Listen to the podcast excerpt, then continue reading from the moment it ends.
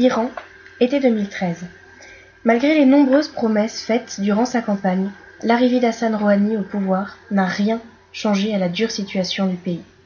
Découvrons pourquoi les libertés d'expression et la publication y sont toujours quasi inexistantes. En Iran, il y a peu de place pour la liberté.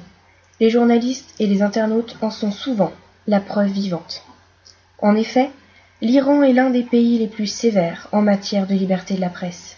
Avec 20 journalistes emprisonnés et quelques blogueurs détenus, la République islamique d'Iran est devenue la plus grande prison du Moyen-Orient et l'une des cinq plus grandes prisons du monde pour les journalistes.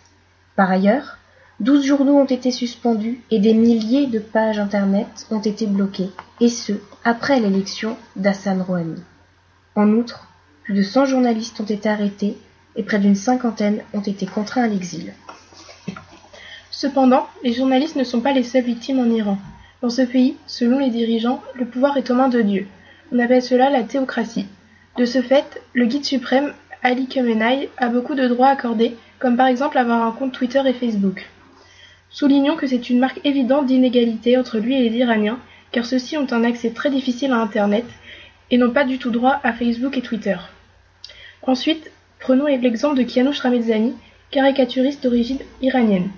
Suite à la publication d'un dessin, il s'est vu contraint de quitter son pays et sa famille, pour ne pas être jeté en prison. Dénonçant toujours les inégalités, il espère, comme beaucoup d'autres, une amélioration de la situation de son pays, pays où des journalistes subissent des pressions psychologiques et de mauvais traitements, où les médias sont suspendus ou fermés, où les cyberattaques continuent. Écoutons tout de suite Kianouch nous parler de la situation en Iran.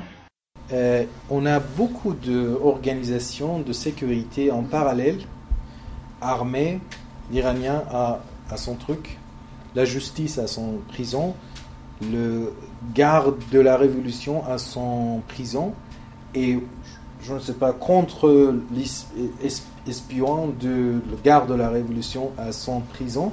C'est pour ça c'est très très dangereux. Et beaucoup de journalistes qui ont été torturés et tués. Et c'était comme ça ils n'étaient pas officiellement prisonniers.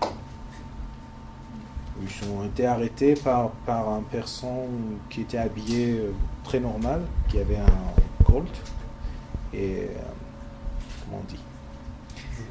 Moto. Voilà, très très simple.